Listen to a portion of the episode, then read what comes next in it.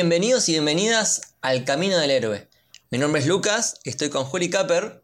Hola Lucas. Y con Leticia Bellini. Hola, ¿cómo andan? Hoy vamos a hablar de la segunda parte de la primera temporada del Mandalorian. Recuerden que habíamos hablado de los primeros cuatro capítulos en un episodio, también con Juli y Leti. Eh, y hoy vamos a tocar los cuatro últimos capítulos que serían del 5 al 8. Exacto. Sí. ¿Cómo, cómo les pareció esta segunda parte? Em, bien, distinta, muy distinta. Primero me, me agarró desprevenido que yo tenía como una idea de presupuse una estructura que iban a tener los capítulos, como que íbamos a tener un segundo arco cohesivo como el de los primeros tres entre el 5 y el 7, y no pasó. El 4, 5 y 6 pasan a ser como tres historias sueltas. Sí. Y el 7 son el final. Y eso ya me descolocó un poco. Em, me parece que fue más experimental el 5 y el 6, la, primera mitad de la segunda mitad, y, el final fue a, todo trapo. El final fue, fue excelente, fue excelente, la verdad que me dejó re arriba. Nos dio todo lo que no nos dio de Rise of Skywalker. Sí, totalmente, totalmente. Es como que Mandalorian vino a salvar el año de Star Wars. Eh, sí, Mandalorian y el anuncio de la séptima de Clone Wars. Viene por el lado de que de Mandalorian me parece que es el primer paso en la transición hacia el próximo futuro de Star Wars, mientras que episodio 9 es medio el cierre de algo un poco desparejo, pero, pero sí me parece que del capítulo 7 que haya sucedido justo antes de Rise of Skywalker, para la serie fue una re buena decisión porque vimos ese seteo de cosas que después vimos en la pantalla grande y, esa interacción estuvo muy bien armada. Que, que justo pasara eso estuvo hecho re a propósito. Y ahora que lo estamos charlando, es súper crossover esto, pero me hace pensar de que claramente vamos a ver más de estas cosas con lo que va a ser Marvel y WandaVision y Doctor Strange y todo eso. Sí, sí, seguro. De hecho ya lo confirmaron que lo que pase en WandaVision va a repercutir en la película de Doctor Strange. No, y aparte lo que mm, la, la gran diferencia que nota entre las dos cosas es la cohesión. Cómo se nota que un equipo estaba todo en la misma sintonía y el otro nada que ver en ese sentido también fue como decir, la serie alineó todos los patos y todos estaban en la misma, todos los directores, todos los guionistas, confluyó todo en una historia, la construcción de historia y, llegar al, buen puerto que fue el episodio 8 viene también por ese lado, ¿no? Por eh, ir directamente hacia el objetivo que necesitamos desarrollar sabiendo que tenemos una temporada 2 recontra confirmada antes que iniciar la primera. Entonces es como que esa ese sentido de dirección es lo que hizo que, que también, si bien, como decían ustedes, eh, como decías vos, Julio, el episodio 5 es medio... Mm, y el 6 tiene lo suyo, pero también son los dos más flojos, digamos, eh, es donde decís, no, acá se nota que hay un timón y que es un timón firme, como que hay alguien... Nada, lo que es la función del showrunner. Sí. Es Así de simple. Sí, que es lo que Star Wars en, la parte del cine se olvidó de poner, un showrunner. Es que sí. Sí, pero aparte además en, este equipo de, Mandalorian hay gente muy, muy creativa y muy talentosa que te agarra elementos conocidos de, de las trilogías originales y como que los reutilizan pero usando nuevos conceptos. Entonces al final es como que vemos algo que queda como súper armonioso y como que esto lo, puse, lo puse en Twitter, que de Mandalorian terminó siendo más Star Wars que Star Wars mismo. Sí, totalmente. El, sentimiento de estar mirándola y el disfrute que te genera estar viendo Star Wars es ese. Es el de cuando eras chiquito y mirabas las películas por primera vez y todo te sorprendía. Sí. Más allá de que también en esta segunda parte de la temporada hubo muchísimos menos callbacks y easter eggs y cosas por el estilo. Entonces también en ese sentido es un visionado más limpio, no estás tan pendiente de tanta cosa que pueda hacer referencia a... Hay algunas cosas, no es que no hay, porque aparte imposible que no las haya. Pero es, empieza a ser más su propio producto y, genera una, identidad propia, que es lo que le terminó jugando recontra mil a favor. Sí, exactamente, se, consolidó. Y estamos todos de acuerdo que el, el, mejor de la segunda parte sería el último, ¿no? Sí. Sí. Sí, sí por construcción, en realidad, eh, los últimos dos funcionan como un chuparte. Sí, es verdad. eh, Sí. con un seteo y con una resolución muy bien llevada a cabo. Pero eh, son eh, tranquilamente podían haber sido un solo episodio largo. Sí, y, y me parece que de la mano de eso que podemos ir adelantando, por ejemplo, aplausos para Deborah Chow, que pudo setear un capítulo que la resolución la hizo Taika Waititi y estar a la altura. O sea, Sí. es Deborah Chow está recién arrancando, es tiene mucha carrera en tele, pero poca en cine, y estuvo re a la altura de un director de cine como Taika ¿Vos Waititi. sabés que me pareció escuchar que estuvieron filmando a la par? No me extrañaría. Como que sí, que laburaron los dos en conjunto eh, y que estuvieron filmando incluso cosas en conjunto y tiene todo el sentido porque visualmente es, eh, hay una uniformidad y la- eh, sobre todo en la historia. Sí, sí, es que tienen, tienen que mantener esa cohesión entre, sobre todo para ese final, y, y lo logra increíblemente. Che, bueno, eh, ¿les parece si ya empezamos a hablar de los capítulos así por separado?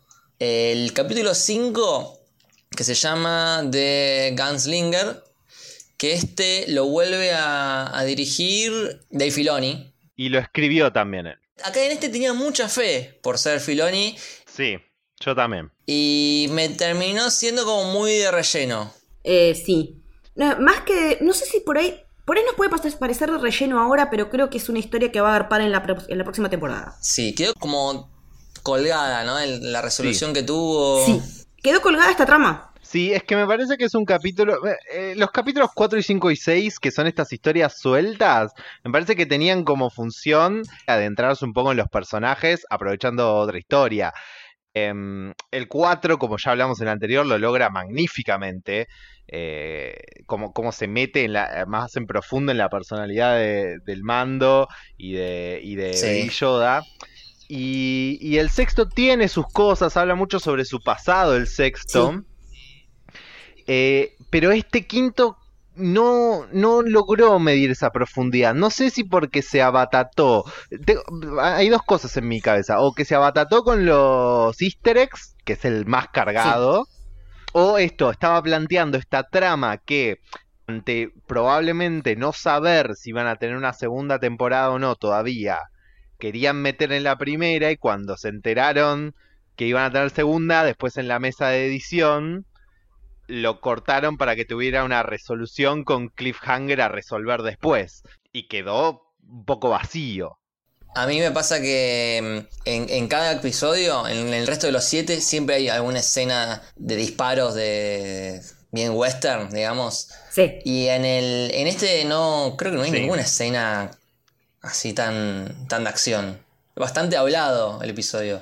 Es muy hablado, creo que el momento más western que tiene capaz es el, el momento crudo donde el, el, pibe este, cuyo nombre ya ni recuerdo, la mata a, a Ming Xiaohui. Em, como que ese es el momento más western crudo de, de double cross, traición por la espalda y voy a hacer lo que yo quiero y la mata. Parece que la mata, pero no. En realidad, en este capítulo lo que tenía que haber garpado es que estábamos en Tatooine. Eso era lo que tenía que haberse jugado más. Cuando arranca y te dicen Moss Eisley, qué sé yo, decís ¡Ah! Sí, Yo grité. Grité, sí, sí, dije, grité. la leí re mal. Ah, sí, porque vos habías dicho que no iban a ir. dije, no se van a meter con Tatooine. Tomá Tatooine al próximo. Y era más para jugar, me parece, con el factor emotivo, si lo querías explotar. Y te puede salir bien o te puede salir mal. Y en este caso es como que se quedó en un intermedio medio raro. Sí, sí, sí. También te sirve en, en cuanto al seteo de universo como para ver que las cosas cambiaron desde que desde el que habíamos visto Return of the Jedi y, y ahora, ¿no? Con, con la nueva república instituida, por ejemplo, con los droides Sí. que están en la cantina, que antes no podían acceder y que hay mucha menos gente. Esa también es una de las cosas que me llamó la atención. En la cantina hay Sí. re poca gente. En la calle también. Sí, en las calles también hay re poca gente. Y no solo la caída de- del imperio, eh, se murió Jabba de Hutt. Sí, O sea, Leia mata a Jabba de Hutt en el regreso del Jedi y por lo que enteramos, la, la- el personaje de, de Ming Xiaoe también se cargó varios Huts. Entonces es como que ya no deben estar los Huts ni siquiera en eh, tomando el control de ese sector del Outer Rim y, de- y en Tatooine. Y, y ya que estamos en ese en esa línea, mi plano favorito del capítulo y me parece que a pesar de, de la baja vara del capítulo es uno de los mejores de la serie es los cascos de Stormtroopers clavados. Esa muy tremendo, sí. Eso es buenísimo. Es muy fuerte toda esa parte. te hace pensar en que la revolución de, de cuando destruyen la Death Star de Endor no fue pacífica en todos lados, no fue puro festejo. En algunos lugares los lugareños agarraron a los Stormtroopers y los hicieron mierda. Y Sí, sí. pero es lo que cuenta Cara. En algún- de alguna manera Sí. es lo que ella estuvo haciendo. Esa Sí. limpieza post. Y bueno, fue sangrienta porque por lo visto eh, quedan muchas eh, células imperiales activas. Sí. Yo lo que, lo que quería mencionar que anoté un par de easter eggs. Eh, por ejemplo, el, el juego que están jugando, la mecánica con, con sus droides, ese juego de cartas es el mismo que juega eh, Lando con Han Solo, cuando Han Solo le, le gana el, el Millennium Falcon. Ah, ese no lo tenía. Ah, sí. Mirá, sí, no, no presté atención. Eh, que no me acuerdo cómo se llama, el de las cartitas esas alargadas. Sí, ni idea el nombre, pero están jugando ese. Sabac. Sí, algo así, sí. Después el detalle de la cantina, que es la cantina original, ¿no? Sí. De, de episodio 4, que la atiende un droide. Que es justamente al revés. En, en episodio 4 entra un droide y le dicen, acá nos aceptan. Y ahora es justamente lo atiende un droide. Como bastante irónico. Y sí, el tema de los droides es como re interesante también, como para tratarlo, cómo se los considera. Sobre todo en, en los, fin- el episodio, los episodios finales. Sí, sí. con, con el, el robot de Taika, Con IG-11. como que esa cosa de, de que si tienen o no tienen algo sintiente, es como que me llama un montón la atención. Sí, eso que no exploraron tanto. Eh, hubo algo ahí en la película de Solo, Sí, en la peli de solo hubo un montón. pero como que se podría explotar un poco más el tema de la identidad de los robots. Sí, y es como que acá con IG-11 más o menos como que setean algo. Sí. Eh, es como que él termina tomando decisiones por sí mismo. Eh, y, y más allá de la programación, ¿no? Como Sí. que puede ser que, que genere un vínculo con, con los seres vivos, de alguna manera. Ujú. Che, sigo con los. Con unas Sí, cosas sí. que anoté con los easter eggs. Cuando se encuentran al personaje este, de- creo que se llama Toro, Sí, está sentado en el mismo asiento que Han Solo, Sí. con los Sí. pies en la mesa, exactamente, exactamente igual que Han Solo. ¿Quién te crees, papu? claro, ¿quién sos? te queda re grande, amigo. sí. Bueno, después se van en los, los motos deslizadores. Eh, se encuentran con los Tusken Riders. Me encanta esa escena. Esa escena me gusta mucho. Sí, Cómo, cómo les negocia. Que hablan idioma de señas, ¿vieron? Sí. sí. Que era algo que no sabíamos, porque los teníamos como redes personalizados y esos son a los que hizo Bolsa Anakin, ¿no? Sí. Son los que mataron a la madre de, de Anakin. Sí. Y son los que después atacan a Luke cuando lo salva Obi-Wan, cuando se encuentran al principio de episodio 4. Sí. Que, eh, ay, ¿cómo es que se llaman en, en español? Que no me acuerdo nunca el nombre. Moradores de las arenas. Ah, ah, sí. sí. Los Sí. moradores de las arenas, sí. Después hay un chiste muy bueno que cuando están ahí esperando en las dunas, del otro lado está el personaje de Mina Wen, eh, Fennec, que creo que Mando le dice que ella tiene el The Higher Ground, Sí. Ah, sí. una referencia de episodio 3. Sí, me gusta, me, me pareció bueno a ni- un poco a nivel, eh, capaz la parte más acción, como lo boletea cuando él va en la moto y ella le clava el tiro justo y él por rueda y sale volando y medio que, que se hace mierda. Eso me gustó, me parece que estuvo bien lograda esa escena de acción. No, y a mí también me gustó ver cuándo- cómo ponen a prueba el Beskar. Eso también estuvo bueno. sí, también. Hasta sí, dónde sí. te la puedes bancar con una armadura de Beskar y hasta dónde no. Que también es algo que nos setea para el 8. Sí, Eh, y otro detalle que menciona, creo que es, es eh, Fennec quien lo dice, el, el planeta que habíamos visto en los primeros tres capítulos de donde estaba Mando Ah, era sí, el nombre, Nevarro. Nevarro. Ahora por fin lo sabemos. Eh, y después en el resto del capítulo es como, bueno, parece que Toro mata a Fennec, después Mando vuelve al pueblo, tienen encontronazo con toros y la mecánica se soluciona, pero el tema es el final, que eh, aparece alguien junto al cuerpo de Fennec y como que parece que sigue estando viva. El tema es quién es el que aparece. Ese es el tema. ¿Quién es? Yo, yo imagino que puede ser eh, Moff, Sí, Moff Gideon. Sí, que por la, porque me pareció ver una capa Pero igual no estoy seguro, no estoy seguro. Pero es el. O sea, haciendo cuentas, es el personaje que me, que me quedaba que todavía no había aparecido. ¿Ustedes qué, qué piensan?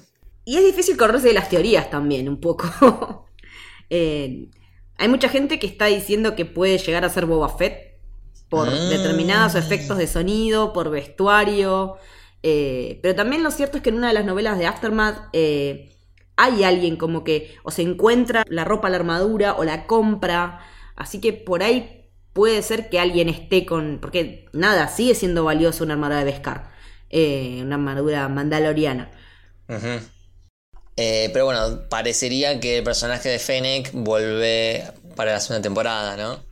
Y porque aparte no llevas una actriz tan pesada, tan con tanto renombre y que Claro. Disney respeta tanto como la princesa Mulan eh, Sí. para un solo cachito de 10 minutos.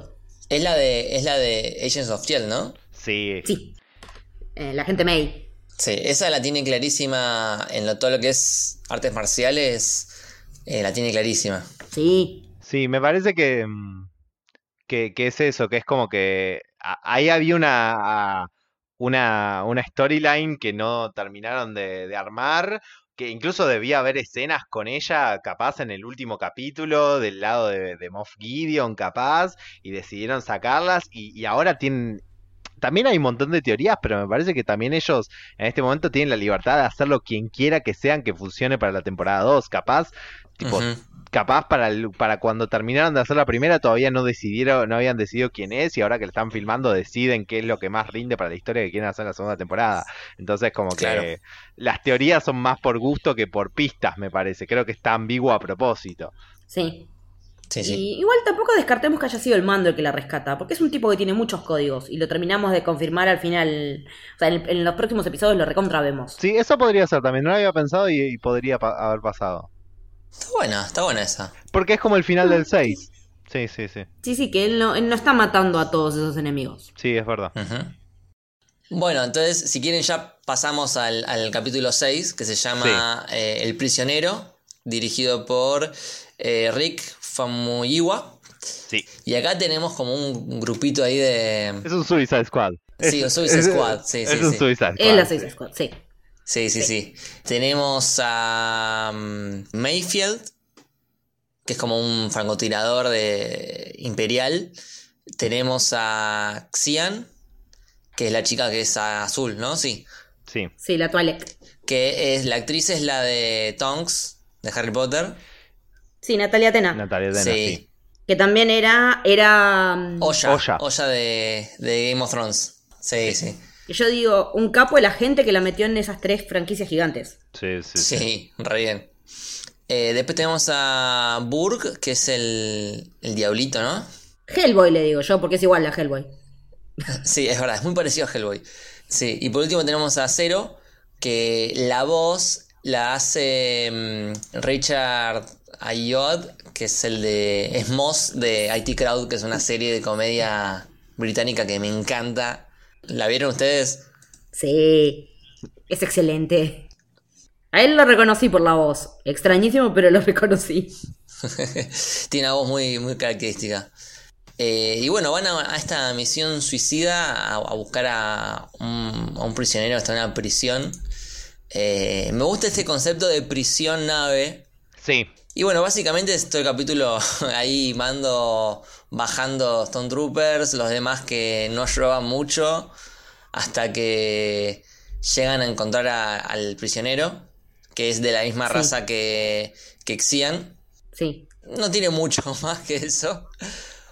Es el episodio en el que vemos definitivamente como el mando super badass.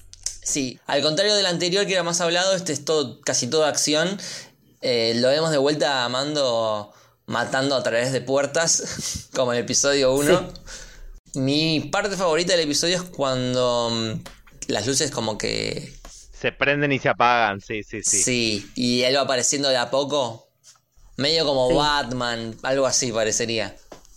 El momento Weeping El Angels. mo- sí, para, para los Jubians, el momento Weeping Angel. Muy película de terror, película de suspenso. Me parece Sí. que es un capítulo que, mm, que tiene una historia simple, pero que está muy bien ejecutada. Sí, totalmente. La simpleza de la historia se, se balancea con un capítulo donde cada escena de acción eh, tiene la, la tensión construida perfectamente. Y me parece, como decís vos, Lucas, que el mejor momento es ese y donde más se ve bien construida esa tensión. Pero también me parece que a, a nivel conceptual sí tiene algo que no tiene el 5 y que tenía el 4, que me parece que es cuando vemos a, mm, al mando no queriendo, realmente entendiendo por qué no quiere volver a esa vida de la que ya se viene alejando. Ve las personas con las que trabajaba antes y el tipo de persona que era y, el tipo de persona que puede ser ahora y lo que tiene en su responsabilidad con Baby Yoda. eh, y, y me parece que viendo todo eso es cuando termina de cerrarle como, ah, listo, no, yo no quiero más esta vida. Exactamente. Sí, totalmente. Y, y también es el episodio en el que vemos que Baby Yoda empieza a sufrir violencia física directamente. ¡Ay, cómo grité! Qué manera de gritar todo ese tiempo, porque si bien lo, lo habíamos visto ya cuando lo estaban estudiando en el episodio 3, pero ahora directamente vemos que lo agarran, se les cae, le- rebota contra el piso Baby Yoda. Chicos, me quiero matar. No, ma- pero Dios, ¿cómo Decís, se te va a ¡Agarra caer? a ese chico! Pero aparte el mando, ¿cómo lo va a dejar ahí? Si ya en el episodio anterior te avivaste a dejarlo con una niñera, sé lo mismo. ¿Cómo? Ay, Dios, qué bronca me dio. Sufro cada vez que se les cae, por favor. Eh, y a pedido, de, a pedido de Leti, que no le había gustado en el episodio 4, creo que era cuando matan por atrás por segunda vez a un personaje. Por tercera vez. Ahora de vuelta, eh, Mando es quien mata al a Cero, que estaba por matar a, Sí. a Baby Yoda. Ya es como, ya está, ya es el meme definitivo. Ay, pero la carita Sí. de Baby Yoda cuando piensa que lo mató Sí. él, lo amo. Mi amor, es como diciendo, soy regroso. Ay, este fui yo, dice. Es que es parecido también a, a- es como en espejo en el episodio 2 con el con el Madhorn, es algo muy parecido. Es como Sí, que sí. se hubo una devolución de favores ahí. Claro. Mm. Sí, sí, Como sí. que, como que en cierta manera están a mano en algunas cosas. Y también el hecho de que puedan confiar uno en el otro en que se van a cuidar la espalda. Sí, re. Ya, ya vamos a empezar a ver que, que Baby Yoda empieza a tener como actitudes más cariñosas con el mando. Sí. Che, y, y no sé si se dieron cuenta al final cuando Mando se va y eh, llegan los tres X-Wings, eh, lo- los, los pilotos. Sí. Sí, ¿quiénes son? Sí. Son los directores de los capítulos, justamente. Está Dave Filoni, está Deborah Chow y está eh, Rick, el que dirige este. Sí. El señor del apellido difícil de pronunciar. Famushiwa. Sí, y más allá de, de- del easter egg de, de los que sean los directores, el hecho de la aparición de los X-Wings me pareció un easter egg re bien puesto, tipo como un casi como un epílogo del capítulo, que es como, ¡ah, es un X-Wing! Y no te lo esperabas y está re bien puesto. Sí, sí, Sí, sí. la verdad que está re bueno eso. Eh, lo que a mí me resultó interesante también es por qué lo llaman al mando, por el tema de que la nave de él es, es la única que puede llegar a penetrar determinadas defensas. Eso estuvo bueno también. Por, claro, porque es una nave tan vieja que es como pre, pre-imperial, algo así, ¿no? Es de la, es de la República, sí. Es de la, Old Repu- de la Old Republic, pero lo que pasa es que esas naves las sacaron de comisión precisamente por, esta, por este tema que tenían, de que, de que se podían infiltrar y no las iban a notar, y termina siendo como una nave ilegal la del mando. Entonces por eso es tan importante. Entonces es como que quieren matar dos pájaros de un tiro, usar la nave y bajarlo a él. Bueno, y ahí pasamos al siguiente capítulo, el 7, que es eh, The Reckoning, dirigido por eh, Deborah, Deborah Chow, Chow. que eh, viene a ser como un, un seteo de lo que es- va a ser el 8. Acá ya, ya de por sí empieza con la llamada del, del amigo de Mando, que se llama... Eh, Griff Carga. De, de Griff Carga, Ese. de Apollo Creed. Exactamente. Que básicamente te dice, bueno, basta de estos episodios deambulando por el espacio, volvemos a Nevarro, Volvemos a la historia, al, al arco principal. volvemos al arco principal y ahí Mando tiene que ir a buscar como sus propios Avengers. Claro.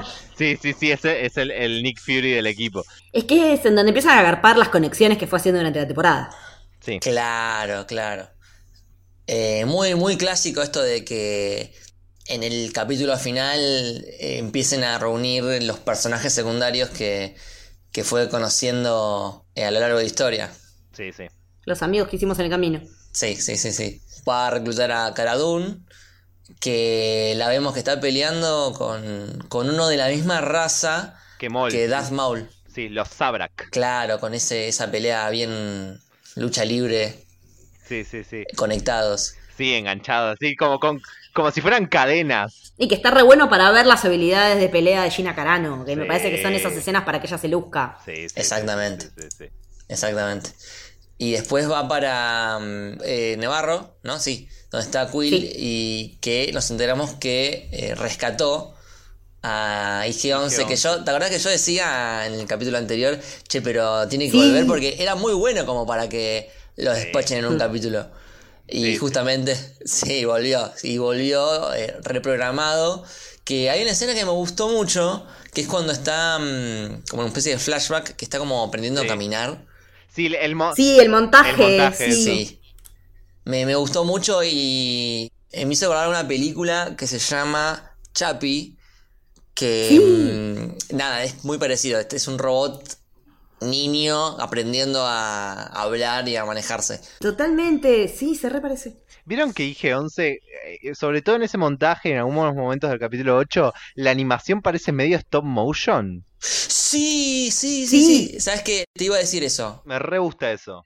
Sí, sí, sí. Y me acordé, hablando de la animación, eh, viste que Lucas vos habías dicho varias veces en el capítulo pasado sobre la- las cosas que se reflejaban en el casco de- Sí. del mando. Bueno, estuve, lo que estuve chusmeando en detrás de escena y todo eso estas últimas semanas es que para filmar estos episodios, lo que hicieron fue usar mucho una tecnología que, o una idea de mezcla entre analógico y, y digital que usó un poco Favreau en lo que fue las live action de Disney que estuvo haciendo, que es no usar pantalla verde de fondo, sino usar pantallas gigantes que proyecten lo que va a ser el fondo. Por ejemplo, el espacio, tipo estrellas. Entonces eso Sí. genera la, la iluminación más parecida a lo que va a tener que ser al final y los reflejos. Está buena esa. Sí, aparte me imagino que a los sectores les sirve mucho más para, Sí, para también. laburar más en contexto. Sí, Exactamente. re, re, re.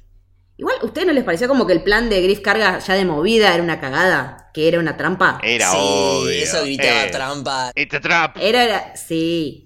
Eso era increíble. Sí, hizo trap, pero de acá a Navarro. O sea, Sí, igual Mando también lo sabía porque Sí. por eso fue a buscar a Caradón, por eso fue a buscar a, a Quill, porque el chabón sabía que era una trampa, pero aún sabiendo eso tampoco le quedaba otra. Porque... La recompensa era muy grande. Era, era, libre- era ser libre. Era ser libre la Sí. recompensa, sí. Es que podía estar infinitamente escapando de Sí. la gente, porque donde iba lo encontraban. Entonces Sí. era básicamente ir al, al- al foco del problema y intentar solucionarlo. Eso es otra cosa que hacen en las historias sueltas. Te ponen eh, el, la- el riesgo de, que, de lo que es seguir manteniendo esa vida y de que no puede ser por mucho. Claro. Eh, después vemos en, en la nave. Hay una buena escena cuando están eh, Cara Dune y Mando haciendo un- una pulseada. Y vemos que, que Baby Yoda hace una técnica medio oscura. ¿Medio? le está haciendo un force choke. El o sea, Choke a Cara Dune. Y Mando le dice: No, no, pará, es amiga, ¿no? Estamos jugando. Y aparte, Baby Yoda hace como, no, niega con la cabecita como diciendo, te quería lastimar, Ay, mi, mi vida. amor, mi amor, no. La cara de malito, la cara de malito. Es que más allá de la ternura de, de- de la situación, sí, para mí es un momento re clave en, en el tema de que, por un lado, otra de las cosas que me parece que, que, mm, que setea este capítulo para que después vamos a ver en, en The Rise of Skywalker, que es cómo la cómo podés irte al lado oscuro por, por instinto, Tan fácil, sí. Es que lo dicen, la fuerza no es ni buena ni mala. ¿no? El te- y, y el hecho de que tengas un usuario de la fuerza tan poderoso y tan chiquito y tan sin entrenar es raw, untamed power, como dice que encontró Snoke en Kylo Ren. Es precisamente eso. Sí. Un sujeto recontra mil poderoso en la fuerza y que como no tiene guía, actúa por instinto. Sí. Claro, Es que es exactamente. lo que nos puede pasar a cualquiera de nosotros con actitudes cotidianas. Ni siquiera tenemos que llegar a este extremo. Nos encontramos por ahí haciendo cosas o teniendo pensamientos que son supuestamente lo opuesto a lo que uno pensaría en un estado netamente racional. Total. Es que Baby Yoda es, es, es un niño, o sea, no. Es un niño muy poderoso, pero no, no entiende todavía eh, qué está bien y qué está mal. El chabón vio, vio una situación de peligro y fue a la garganta directo. Bueno, es que también me Sí, parece sí. que me parece que conecta con un poco lo que Leti decía en el, en el capítulo anterior de, que grabamos de, de Mandalorian sobre cómo él vivió viendo violencia. Claro. Vivió rodeado y, y- y de repente esas cosas, por más de que uno lo evite, si, si un, un chico las ve mucho tiempo, pueden ser un ejemplo. Y, y- y hasta ese momento nadie le había dicho, che, esto está mal. Me parece que es una de las cosas que también, como dije, que, me- que, que hacen que, que en el episodio 6 ma- el mando empieza a pensar que se tiene que realmente alejar de esa vida y de esa gente, alejar al chico de la violencia también.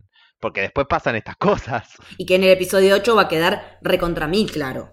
Sí. Sí. Después eh, tenemos en una fogata, hay un ataque de unos, Me encanta. no sé si son dragones pterodáctilos, Dragones, ponele. Sí, una especie de dragones, sí. lo lastiman a Sí. Griff Carga y Sí. ahí tenemos la escena donde finalmente Baby Yoda usa el Force Healing para curar la- las heridas de, de Griff y, y es como el anticipo que, que tuvimos de episodio 9 donde Rey también usa, usa la fuerza para curar. Sí, aparte, es muy buenísimo, buenísimo cuando Griff Carga le dice, me va a comer, me va a comer. Como que es, es recagón el chabón. Sí, re sí. Después, bueno, se revela el plan de, de Griff Carga, pero a la vez eh, se, se da vuelta. Porque es un tipo de honor, le salvaron la vida. sí, sí.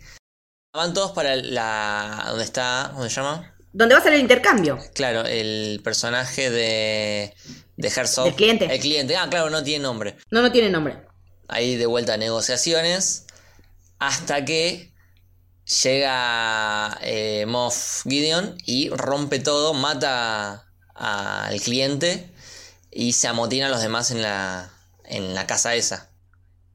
Moff Gideon, que es el inigualable eh, Giancarlo Exposito, Sí. que es eh, Gus Fring. Gus Y Fring. acá también es Gus Fring un Es poco. Gus Fring en el universo de Star Wars, sí. Sí, es, es verdad, es re parecido al personaje.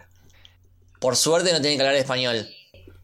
Tiene esa cara de, de, Tiene cara para ser de malo. Sí. De malo inteligente, de, de tipo que puede hacer eh, 8500 tramas y que todas van a converger y que él va a salir airoso.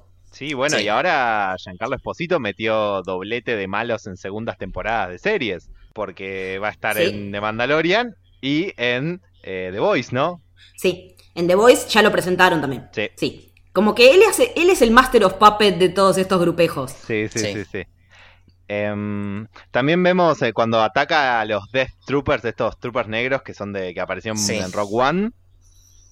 También conocidos como los troopers que tiene puntería. Claro, los que estaban apuntados. Em, y, y un par de, de easter eggs de, de este, del final del capítulo 7 que me parecieron re interesantes es que, por un lado, tuvieron que usar a la Legión 501, a, la- a este grupo de fans que tienen armaduras Stormtrooper Accurate, eh, porque no les alcanzaban las armaduras que tenían ellos para hacer la escena. Sí, Claro. estuve escuchando una entrevista que le hicieron a uno de los integrantes de la 501 y él decía que los trajes de ellos son mucho mejores que los de la producción. Que los tenían que mezclar como cuando mezclas los mosaicos porque realmente los trajes de ellos son perfeccionados durante años y años. Sí, sí. Y años de poder sentarte y mirar eh, los detalles que tiene, que tienen los moldes que se tienen que ajustar a la reglamentación interna del grupo. Es, es un re laburo. Sí. Y que también eh, lo que está bueno es que les pagaron con una, eh, con una donación a una, a una fundación de, de beneficencia.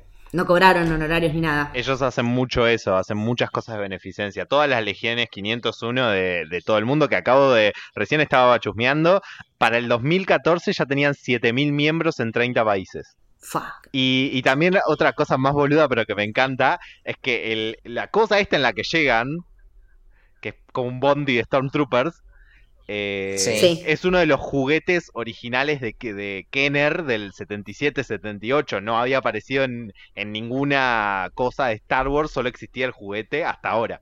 ah, mira. Están en esos detalles, eso me Sí. encanta. Eso me encanta, es maravilloso. Y ya pasando al final de ese capítulo, Supuestamente Baby Yoda lo- eh, se está yendo con Quill para quedar segu- eh, seguro dentro de, de la, de la nave, de la Razor Crest. Y los van a buscar dos Stormtroopers en, en las motitos.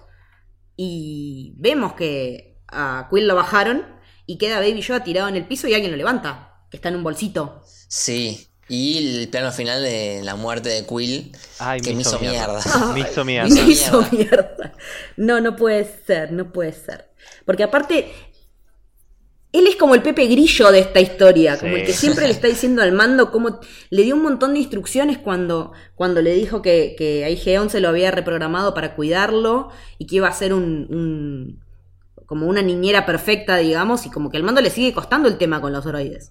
Pero realmente empezás a ver acá que, que funciona esa reprogramación y ahí es donde también lo que decíamos hoy, de hasta dónde pueden llegar a tener poder de decisión los droides en estas situaciones. Pero bueno, eh, es- ese final me dejó muy preocupado. Ay, no, no, Te no. hecho un trapo. Yo estaba en negación. ¿No sabes que en qué está, está Baby Yoda en ese momento? ¿No, no sabes qué le pasó? Estás cortando clavos porque encima este episodio estrenó antes porque estrenaba la peli, así que hubo que esperar 10 días para ver el Es último. verdad, es verdad. Porque se estrenó un miércoles. Se hizo eterna la agonía. Y de ahí, bueno, pasamos al capítulo final, el capítulo 8, que se llama Redemption, dirigido por Taika Waititi, que lo amo, lo amo. Ya, ya la primera escena te, te dice tipo, ah, no solo dirigiste, metiste mano en el guion, porque es tan taika esa primera escena con los dos Stormtroopers. Totalmente, y cuando empiezan a probar puntería, Ay Dios, no me cagué de risa. No podía parar de reírme. Y a fajar a Baby Yoda, chicos, lo están cagando a palos. sí, no, Eso grité. indignante. Cada vez que le pegaba yo decía, no, ¿qué haces? Salí. Estás pegando en la cabeza, hijo de puta. Encima uno le dice, che, fíjate si está vivo porque le diste un guaco que por ahí lo mataste, no se mueve. Y lo loco también es cómo ahora está todo el mundo puteando a los actores que hicieron las voces. Sí. A Jason Sudeikis y a Dan Pali. Me gusta mucho cuando un guion eh, sabe exactamente lo que vas a pensar y te lo responde al instante, porque cuando el, el otro Stormtrooper le pega la piña fuerte cuando Baby ya lo muerde, yo dije tipo, ya está, que se, se van a cagar muriendo y instantáneamente aparece IG-11 y los vuela. Es, es, tipo, el guion Sí. sabe exactamente lo que vas a pensar y te lo responde. Esa escena es, es genial, es de las mejores de la serie. Con la persecución, ¿Y cómo lo revienta el Stormtrooper contra la moto? sí, lo hace concha. Y aparte, cómo Baby Yoda va disfrutando ahí, ahí en la mochilita. y sí, Sí. re que va en una montaña rusa jugando el chabón. Eh, y algo que no dijimos de, de la charla también es que mm, cómo te plantan quién es Moff Gideon sin verlo, tipo solo hablando sobre él. Esto de que le disparó a Sí. uno solo porque lo contradijo, che, nos acercamos, nos acercamos, vos entendiste el mensaje porque yo lo entendí, le dice. Eso- todo eso como Sí. desde un lado humorístico y sin el personaje, cómo te lo plantean está muy bien. No, y aparte también que era un tipo que todo el mundo daba por muerto. Porque supuestamente lo habían ejecutado por crímenes de guerra. Sí, Cara lo dice. Entonces es como que estamos hablando de un jerarca nazi mal. Sí, sí, sí. Pero bueno, eh, toda esa charla entre Stormtroopers es, es genial y es re taika. Sí. Volvemos a donde están amontonados lo- los protagonistas. Y ahí eh, Moff empieza como a tirar data como para que vean quién es. Tiene un bondi de información. Sí, tira como mucha data junta. Sabemos que Cara Dune es de Alderaan. Hermoso. Cara Cynthia Dune tiene un nombre mucho más largo. cara Cynthia Dunn de Alderan. Ahí es donde ves la bronca que ella le debía tener a los imperiales y por qué probablemente no pudo dejar la vida de, de querer boletear imperiales para establecerse en la nueva república. Le volaron la casa, su hogar, a su familia, todo. Porque aparte cuando, lo- cuando el mando los va a rastrear en los otros episodios, eh, ella en un momento dice, no, yo no quiero tener problema. Es un imperial, bueno, dale, vamos. Sí, Sí, sí, Es sí, así. sí, cuando le dice sí. imperial es la palabra mágica. Sí. Exactamente. Y mm, también conocemos el nombre de mando. Chan, chan, chan. Din Djarin. Qué raro. Din Djarin. Pero igual no me. No sé, no me. No fue como. Ah, se llama re cool. Bueno, Din. No, lo que pesa es otra cosa. Lo que pesa es todo ese secretismo que el mando había podido construir alrededor de su personaje, que como que se ve vulnerado, onda. Hay alguien que está pudiendo rastrear data de mi planeta que nada, que no sé qué, no sabemos qué pasó, pero que vimos que se pone re áspero. Claro, porque Sí. él dijo que la única forma en que él sepa el nombre era si era bastante grosso. Y accediendo a determinados archivos que era re difícil acceder. Igual yo le voy a seguir diciendo el mando. Eh, a mí el, el nombre, el nombre Dean me gusta, pero al margen de eso también ah, me encanta cómo alrededor de eso construyen un montón de mezcla entre información, tipo semillas para cosas posteriores y easter eggs todo junto, porque por un lado eh, Moff Gideon te tira lo del arma que acaban de plantar ahí afuera, que se llama una E-Web, Sí. Sí. Y que Mm. pues, el, el ejemplo que encontré, por ejemplo, son las que usan en Hoth al principio de episodio 5, las que plantan ahí y les empiezan a disparar adentro de la base rebelde. Ah, sí. Sí. Son, co- son como unas versiones avanzadas de esa.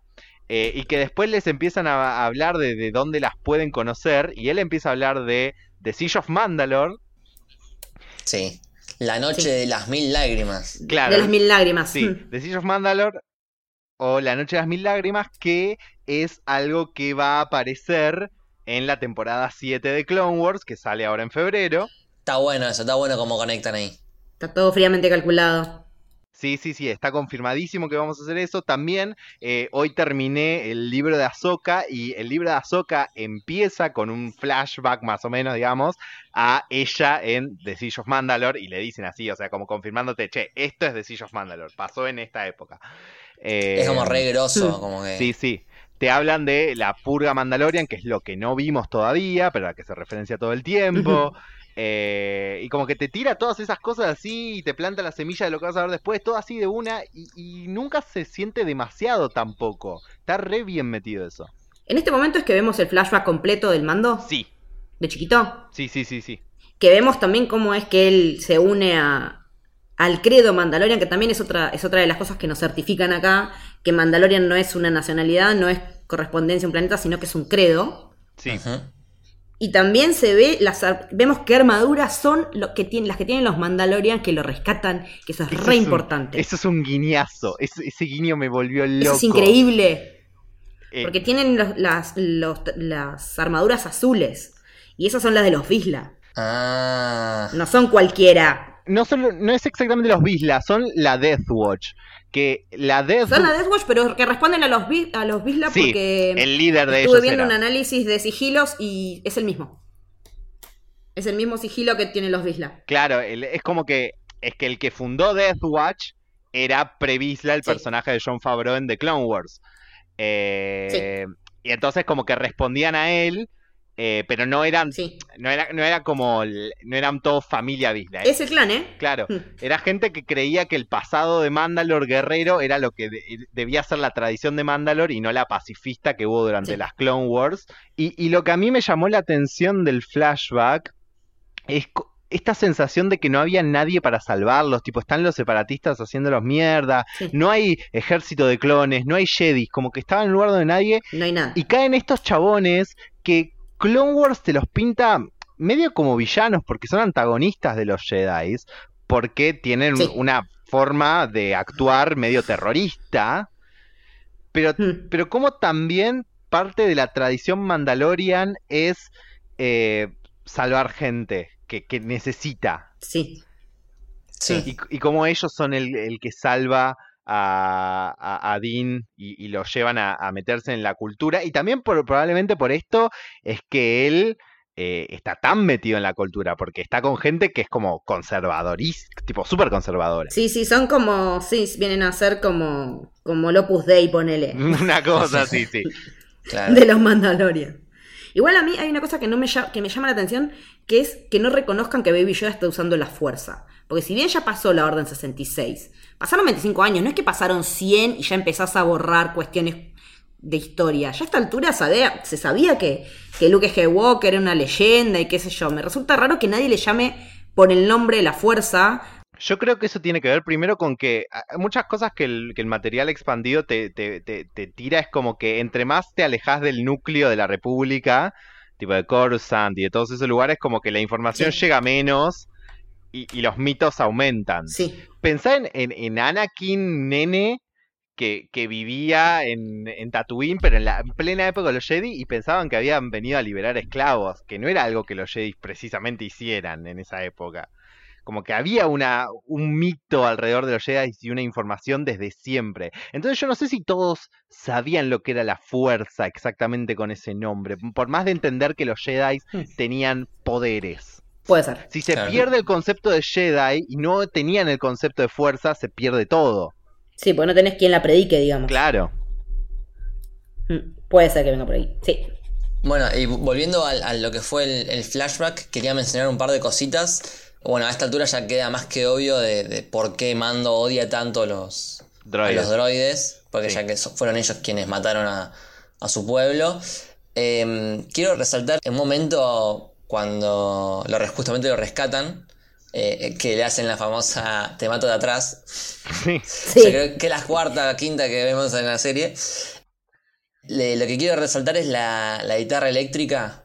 Uf, Que sí. suena. Sí. Increíble. Increíble. Mu- muy buen momento. Increíble la banda sonora entera. Sí, enterísima. Y otra cosa que eh, no me acuerdo bien de qué cultura es, no sé si la japonesa, pero es esto de que mm, cuando vos le salvás la vida a alguien, Ah, sí. entonces es como que tenés la responsabilidad de hacerte cargo Sí. De esa persona que rescataste. de esa persona que rescataste. Como que el momento en que, en que le salvás la vida es como que pasa a ser responsabilidad tuya. Eh, entonces como que lo, lo, lo invitas a tu, a tu casa, a tu familia o lo que sea. Eh, y acá es básicamente lo que pasa con los mandalorianos. Sí. Niño que rescatan, niño que lo suman a su, a su clan.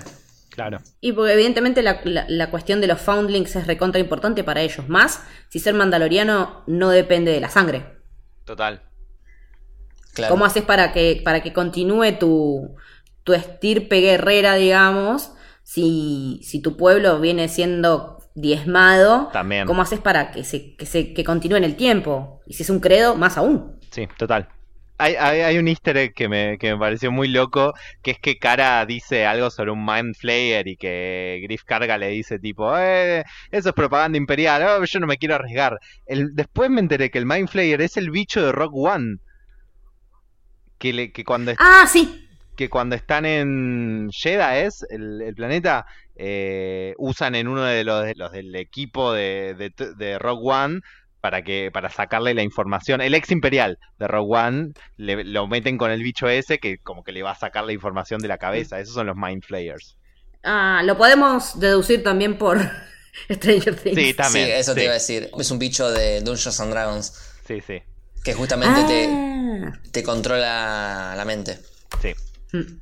Después, bueno, tenemos a Baby Yoda repeliendo el, el fuego. Increíble ese escena. Ay, como grité, como grité. Pero es es genial porque vos ya sabes lo que va a hacer. Cuando se planta Sí. el, el chiquitito contra el Stormtrooper con el fuego, Sí. ya sabes más o menos lo que va a pasar. Sí, sí. Increíble. Eh, yo grité mucho y lo pienso ahora y me dan ganas de llorar. Eh, no voy a spoilear Rebels, pero se met- es muy ¡Re!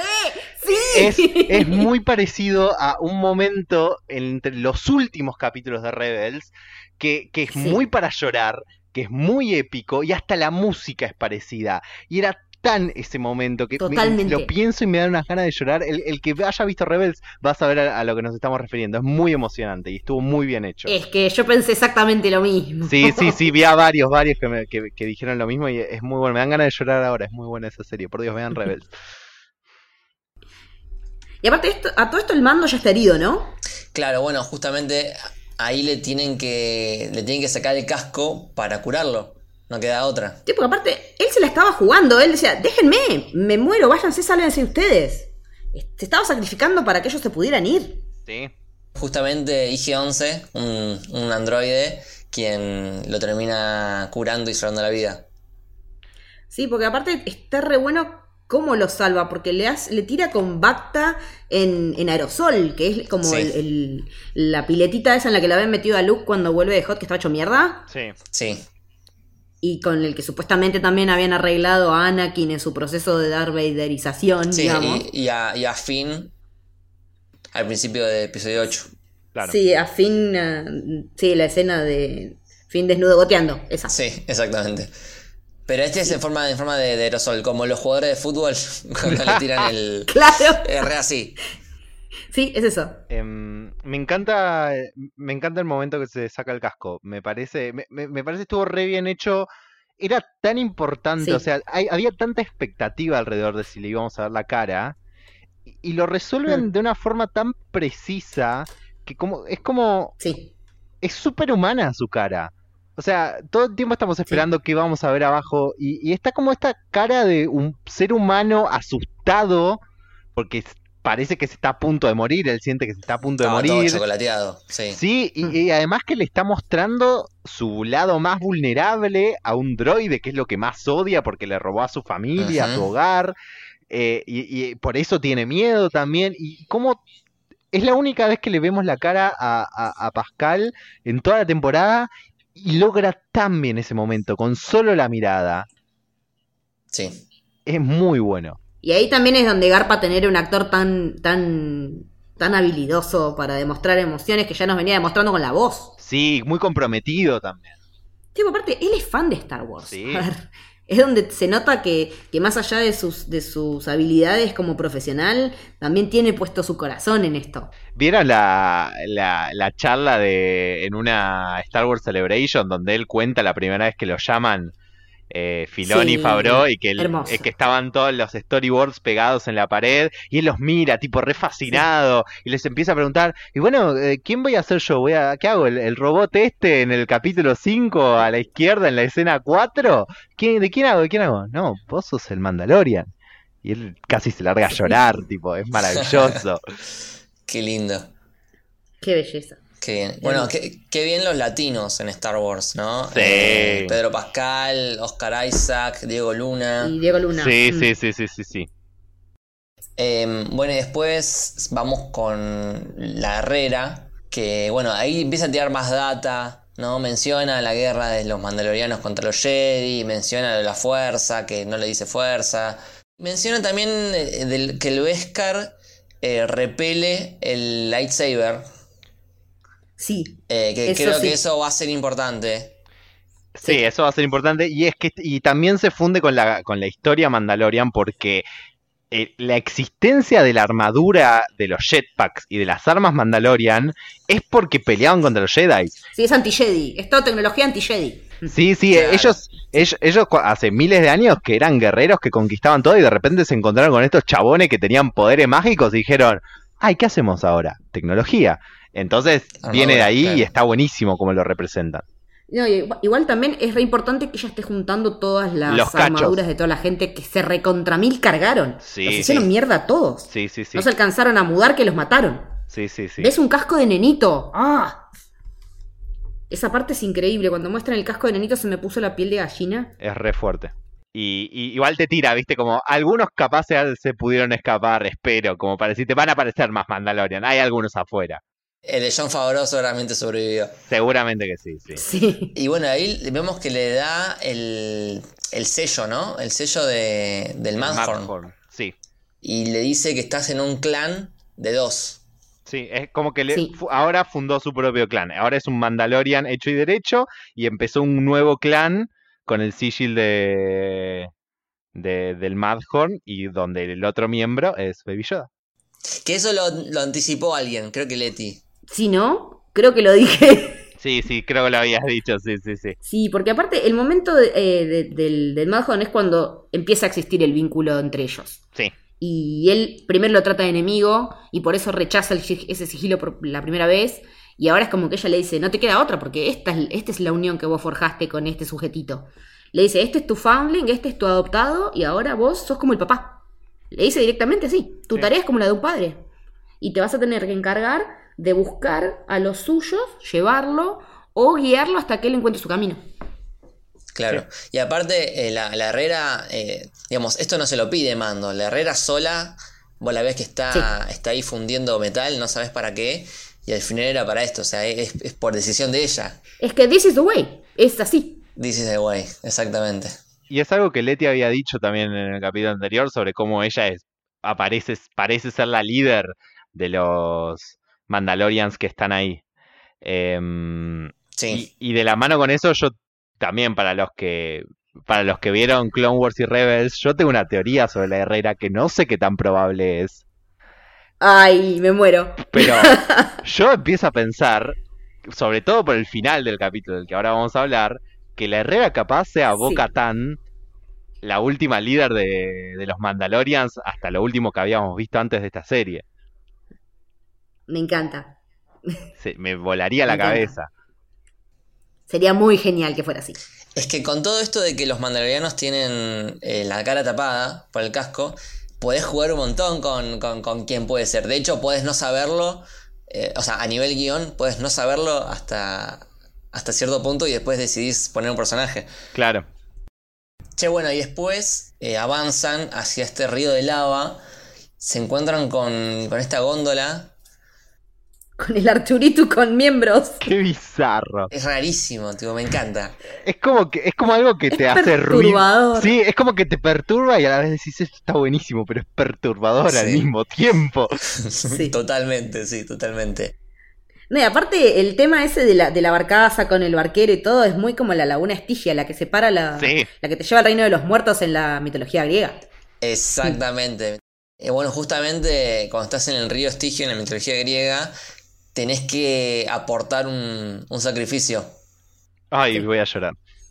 Que por eso en la mitología griega es cuando te ponen las monedas de oro para que vos le pagues al, al gondolero.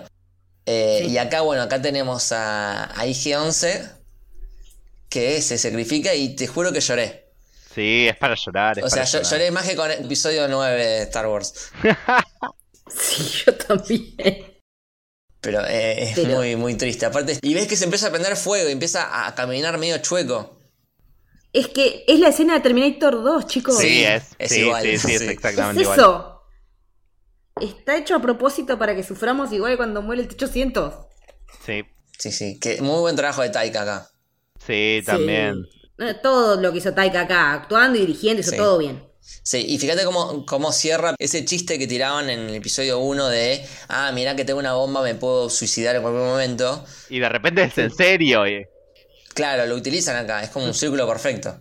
Y después salen de la, de la cueva esta, aparece Gideon con, con la nave.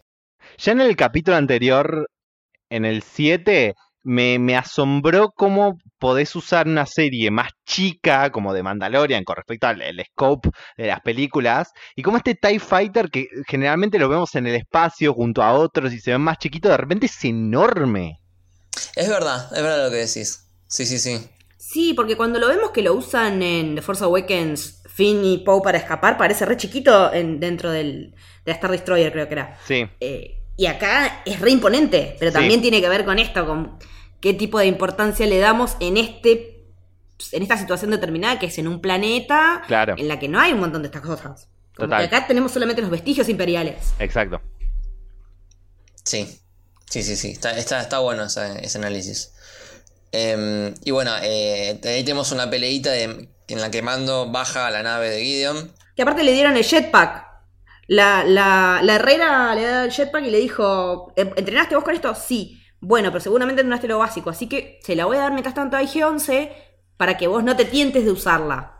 Le dice, te manda a cagar, yo lo voy a usar ahora. Pero es como cuando te ponen el, el- el pa- el papelito de principiante cuando aprendes a manejar. Claro. Sí. Y está bueno eso también, que el mando no sea, ay, sabe usar todo, eh, se caga por rasos. Sí. Y, y le sale de pedo eh, poder hacerle frente al TIE Fighter usando esto que no tiene mucha idea de cómo se usa. Sí. Y de ahí, si quieren, ya pasamos, conecto con el final en el que sale eh, Gideon de, Ah. del TIE Fighter, pero sale con el Dark Saber. Ay, como grité. Se me cayó el orto cuando vi eso. No, no. Empecé, no, no, no, no, no puede ser. No, no, no. Julián, mira esto, por favor. Claro, porque aparte Leti me empezó a mandar mensajes de, de que tenía que ver el capítulo, de que había pasado algo, de, y, y por, y yo ya empezaba a suponer que era algo que tenía que ver con las series animadas de Filoni, por cómo me lo estaba diciendo, y em- empecé a pensar en el Dark Saber antes de ver el capítulo. Y, pero después cuando vi el capítulo y vi que habían boleteado a los Mandalorian que quedaba y no sé qué, dije, bueno, no hay nadie que lo pueda tener, ya está, no va a hacer eso. Y cuando veo salir el Dark Saber del TIE Fighter, me dice, no, vos no, hijo de puta, vos no. No, no, no, no, no. Pero esto no les dio a pensar un montón de otras cosas. miles, millones. Si tenés un Dark Saber Sí. que viene del primer Mandalorian Jedi hace más de mil años, están buscando desesperadamente a Baby Yoda para, suponemos, sacarle la fuerza, clonar la fuerza, no sé. Moff Gideon quiere ser un usuario con fuerza de un, de un Dark del Dark Saber. Que hay uno solo, no es que hay muchos. Sí. eh, Para mí, para mí fija que viene por ahí. Es re, es re posible que él tuviera tipo una obsesión con, con la fuerza y con, con, ya sea con los Jedi y con los Sith, con tipo ser un guerrero de, de los que usan la fuerza y por eso él esté tipo atrás de todo esto. Salvando las distancias como General Grievous. Sí, por ponerle una cosa así, sí. Una, una cuestión medio así. Que él tenía los sables, sabía pelear y top, y no tenía la fuerza y le reventaba las pelotas no tenerla. Sí. A, a mí lo que más me hizo pensar es, eh, es en conectar los puntos. Es, ok, la última vez que vimos el Dark Saber fue, como dije, tipo en las manos de Bo Katan en Star Wars Rebels. Como, y ella, tipo, agarrando el sable y diciendo, bueno, ahora voy a unir Mandalore. Y ya sabíamos que algo había salido mal porque estaban todos los Mandalorians eh, purgados. Sí, ahí viendo en las cuevas. Claro, y, pero también perdió el Darksaber y lo tiene este chabón y este, entonces este Sí. chabón claramente fue parte. ¿Qué pasó entre todo esto? Sí. Sí, sí, ¿qué, qué onda? ¿Qué, ¿Cuál es ese, ese gap de, de tiempo? Necesitamos, por Dios, saber ya qué pasó. Sí, y, y lo otro que a mí más me está llamando es qué va a pasar cuando Dean, el mando, se entere, porque Dean no sabrá de la fuerza, pero debe saber lo que es el Darksaber porque es el objeto más importante en su cultura. Y sobre todo si, los, que lo rescataron eran Deathwatch, que viene, tipo, el Darksaber viene de la familia de Isla. Él claramente sabe lo que es y cuando se entere que Gideon lo tiene, se, se va a poner del orto. Se va a poner muy personal. Sí, sí, sí, sí. Y, y, y y la otra pregunta es si lo va a usar, si lo va a recuperar, si lo va a usar él, si se lo va a dar a alguien, porque tener el Darksaber y ser un Mandalorian significa ser el líder de los Mandalorian y unificar al pueblo. Eh, ¿Ese es el camino para este Mandalorian o se lo va a pasar a otro? Eso me parece una pregunta re interesante para ver cómo se desarrolla en las próximas temporadas. Sí, totalmente. Sí, ni hablar. Y lo que más, más, más también me gustaba, que vi un par de análisis en internet dando vueltas, es que decían, eh, Star Wars es una historia sobre el balance en todas las cosas. Y, y- y justamente los Mandalorian tienen esta dualidad en su última época, como fui diciendo en estos capítulos, entre los pacifistas y los que creen en eh, la parte más guerrera y todo eso. Y cómo este Mandalorian que viene de la parte más guerrera y que pasó por ser un bounty hunter y por la purga y que ahora está con este bebé que lo va a cuidar y lo va a hacer crecer, ¿cómo empieza a él tener ese balance? ¿Cómo él empieza a dejar viva gente que antes mataba? Entonces, ¿cómo tal vez todo esto puede conducir a Mandalore a un mundo, a una raza, a un credo más pacif más, no, justamente no más pacifista, sino más balanceado, entender que a veces hay que usar la fuerza bruta y a veces hay que usar la diplomacia. Sí, como un Mandalor 2.0. Ojo que Baby Yoda también puede usar el, el. También, sí, ahora es Ya un Mandalorian. Me encantaría que la segunda temporada arranque con un tiempito más pasado y que ya esté un poquito más grande Sí. Y que lo veamos ya hablar, ponele. Y también si en algún momento llega a tener el Darksaber, ver cómo se puede llegar a manejar, si también llega- puede llegar a ser instintivo como el uso de la fuerza o no. También eso, eso también está bueno como para Claro. explorar. Sí, sí, re, re, re. Ya que terminó la temporada, eh, ¿qué piensan ustedes que. cuáles son sus teorías de que, qué va a pasar en la segunda? Y ya vi- vimos que carga, que cara, que todo, ellos van, ellos van a ir por otros caminos. Cara ya sabemos que va a estar en la segunda temporada porque ya lo confirmó ella oficialmente. Eh, eh, Carl Weathers también va a dirigir un episodio en la segunda temporada. Así que también, eh, por lo menos por ese lado, el actor va a estar involucrado. Me imagino que su personaje también. Y también, bueno, lo que decíamos hoy del personaje de Ming Na Wen, que quedó ahí colgado, que puede llegar a tener algo así. Espero que sean los episodios un poco más cohesivos, más de arcos, aún teniendo cosas que se resuelvan por ahí, como en, estos en esta temporada, en un episodio, que tengan un poco más de, de enganche orgánico a las cosas. Pero más o menos lo que veníamos diciendo, eso sería mi esperanza.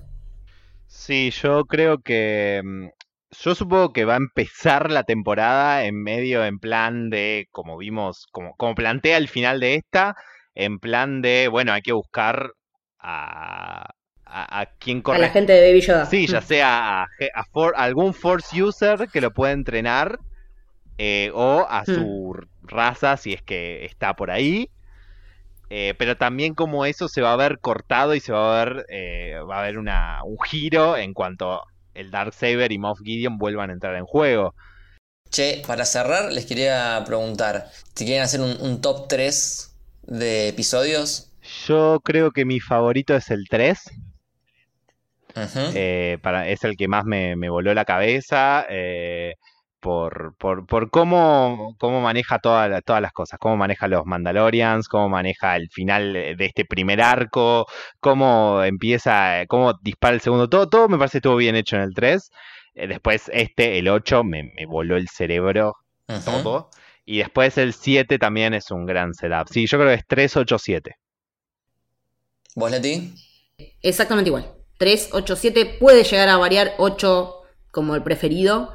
Pero sí, no sale de esos tres. ¿Y vos, Lu? Eh, el que más me gustó es el 8, es el que más me, Mm. emocionó. Como segundo pongo el primero, porque Sí. creo que Sí, también. eh, es un buen, buen piloto. No sabía qué esperar y, y me, dio, me dio todo. Planta buenas bases. Mm. Nada, me encanta. Y después el, sí, el 3 está muy, muy bien también. Y podemos decir que Mandalorian eh, cerró la brecha que abrió Rise of Skywalker. Sí, sí, sí. Totalmente. Porque en esto estamos todos de acuerdo, estamos todos en lo mismo. Es verdad, es verdad.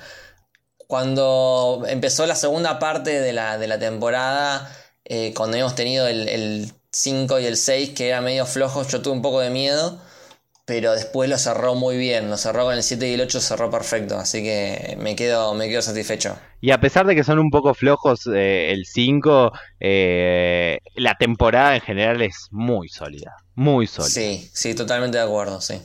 Sí, ningún capítulo baja el 7. No, para nada. Es así. Bueno, eh, muchas gracias, chiques, por, por acompañarme acá.